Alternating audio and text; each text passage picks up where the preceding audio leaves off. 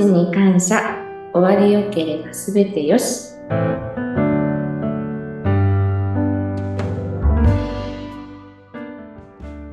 こんにちは。有限会社東美の角田千恵美です。今日もよろしくお願いします。よろしくお願いします。インタビュアーの山口智子です。角田千恵美さんに今日は来ていただいておりますが、千恵美さん、前回とその前と、この有限会社東美の味噌水事業部の皆さんに出ていただいたんですけれども、ぜひ改めてこの味噌水、あの漢字で書くと、見とるに送るに水と書いて味噌水なんですけれども、このですね、味噌水の魅力について、数々の現場でも実際変化を見てきたちえみさんに、ぜひお話を伺いたいと思いますが、いかがですか？これま、まあ、そもそもですね、開発の段階からずっと携わっていらっしゃるので、そのあたりも伺いたいんですが、一番最初のきっかけ、まあ、ちえみさんの思いもね、すごくたっぷりあると思うんで、そのあたりから教えてください。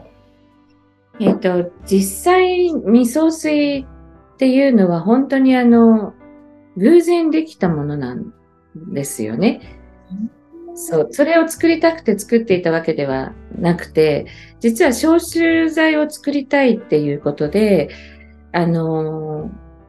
ともこさんとも出会った、あの、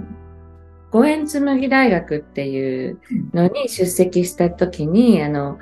その時に出会った、あの、木大さんっていう作ってくださった方と、えっ、ー、と、その方がお化粧品のクリームを作っていて、それがとっても良くて、その試供品をいただいた時にクリームを手に塗ってとても良かったので、その次のきっかけの時に、あの、実はこんなことをうちはしてるんですけど、作れたりします？なんていう話をしたのがきっかけでした。うん。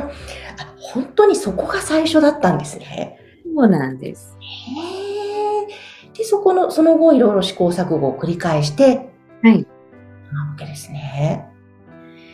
え、これあの、開発のその最中といいますか、かがですか？これ、うまくいかなかったところとか、あ、こうやったらうまくいったとか何かありました？そのあたりの。そうなんですね。もともとあの、作ってくださった木大さんが、あの、化粧品とかを作れるっていう研究者の方だったので、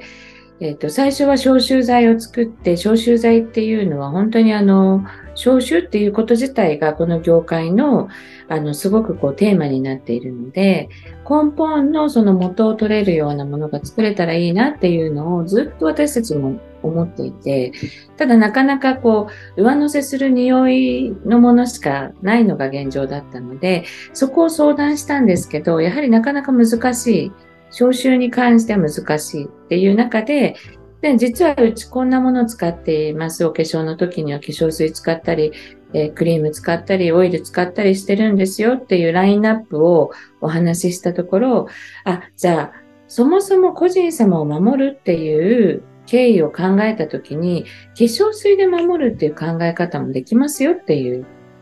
そういうご案内をいただいて、あ、それ、そうするとそもそも匂いも出ないよねっていう、そういう発想から、じゃあ化粧水にトライしてみましょうっていう風な流れになって、化粧水から始めることになったんですね。へうん、そこでプラス、その菌の抑制も抑えるというところもプラスしていったんですか？そうなんです。そもそもが、その、匂いを結局抑えるっていうことは、菌を沈めるっていう、収めるっていうことなので、その収めるっていうことに特化すれば、匂いも立ってこなくなるよねっていうところで、そこがもう大前提の個人様専用化粧水っていうところの特化した部分だったんですね。なので、匂いももちろん、あの、防腐効果もあれば匂いも出ませんし、もちろん個人様も、あの、お守りできるっていうところが、あの、二つポイントがあって、そこを、えー、メインにした、えー、化粧水を作るっていうところに移行していったんです。へえ、なるほど。え、そうすると、この完成した時は、もうなんか思いもひとしおだったのではないですか？そうですね。もう本当あれこれあれこれっていう、もういろいろ作ってきていただいて、これどうかな、あれどうかなって社内でも使っていく中で、匂いがきついですとか、まあ、あの、状態の変化とかっていうのも、その都度その都度、えー、保湿はどのぐらいなんだろうっていう、亡くなった個人様の、あの、今の水分量とかを測りながら、日々日々それをこう、えー、木大さんの方に提出しながら、あの、長らくその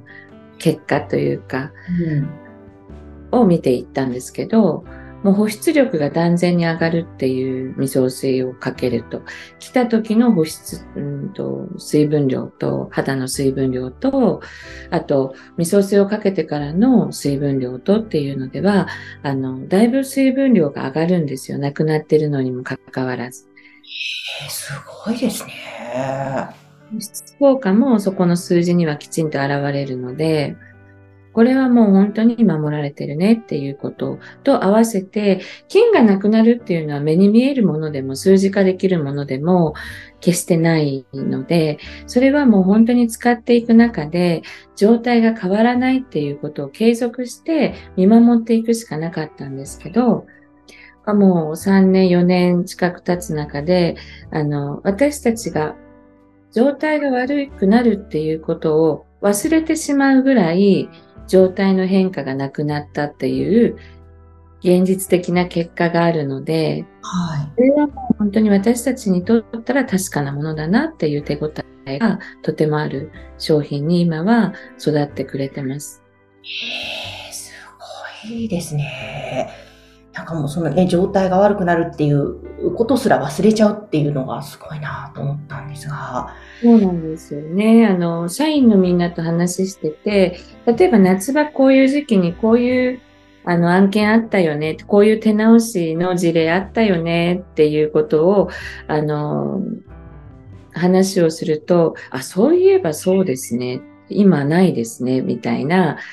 そんなあの過去の話になっている手直し案件があったりするんですよね。例えば肌が少しよれてしまったりとか、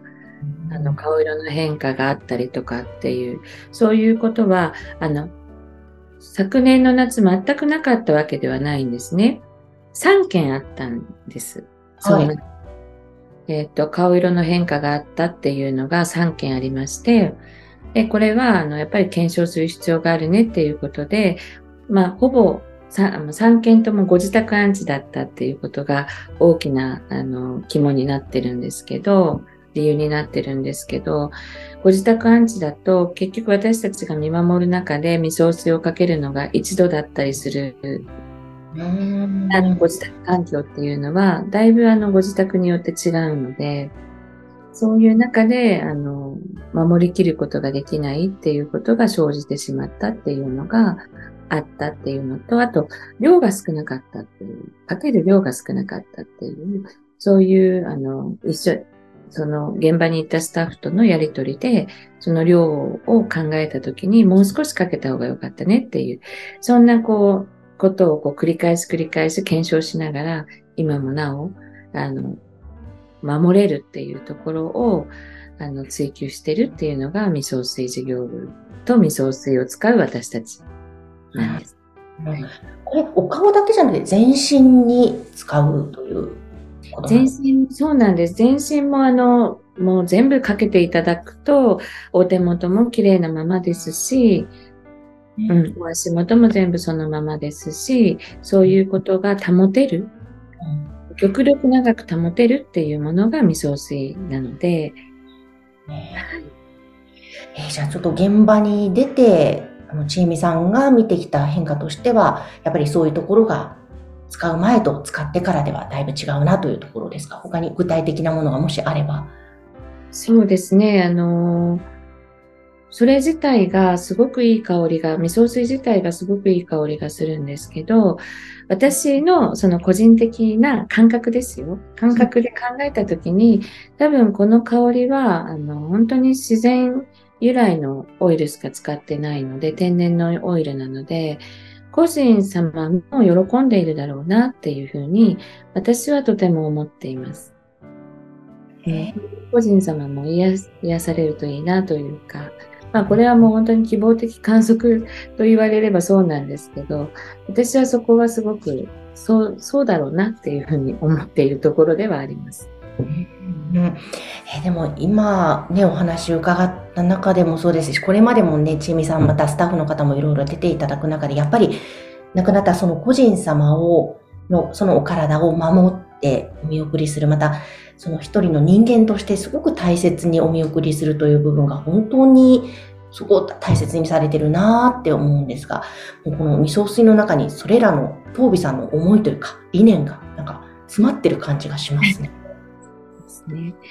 そうですね。あの、本当にこだわって作って、箱もビームも全部、あの、自分たちで探して、歩いて、その木大さんと、うちの代表と私と3人でいろんな場所をこう巡って探して作ったものが、今ある原型の形なので、あの、と思い入れはすごくありますね。うん、最後にぜひネーミングに関しても、あの、見とるに送る水、ここに込められた思いというのはどんな部分なんですか？ね、実は、あの、その、紬大学の講師の先生からいただいた、あの、名前なんですよね。で私たちがそれをこう、つけたわけではないので、あの、これ、あなたたちのお仕事って、と、未創始だよねっていう。で目で見て、手で、あの、守って、あの、送るっていう、本当に手厚く送るっていうことができている、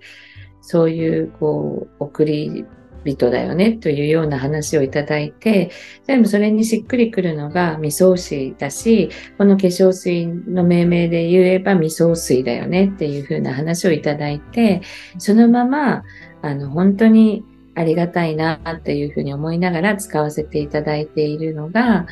味噌水、味噌汁、味噌水っていうものになってるんです。すごい、なんか、本当にその未送水、見とる、送る、見送る、手で目で、なんか本当この言葉の中に入っていますね、しっかりと。すごい。本当になんかありがたいなっていう、その、すごくをつけていただいてありがたい限りなんですけど、まあ今本当に、あの、多くをそういう言葉で、使、使わせていただいて、なんか私たちもその、未送水であり、そして私たちは未送水であるっていう、送り手であるっていう、そういうところでは、なんか重い任務だなと思いつつ、尊いお仕事だなっていうふうにも、とても思えるので、うん、はい、未送水と一緒に個人様を守っていけたら、今後も嬉しいなっていうふうに思ってます。そうですね。今日はちょっと未送水の開発秘話から の変、ね、使ってみての変化ですとか、そういったお話を伺いました。えぜひ、味噌水気になる、えー、ちょっとぜひ手に取ってみたい、お話聞きたいという方は、番組の概要欄に、東美さんのホームページ掲載しておりますので、ぜひそちらからアクセスしてください。今日は取締役の角田千恵美さんにお話を伺いました。ありがとうございました。ありがとうございました。よろしくお願いします。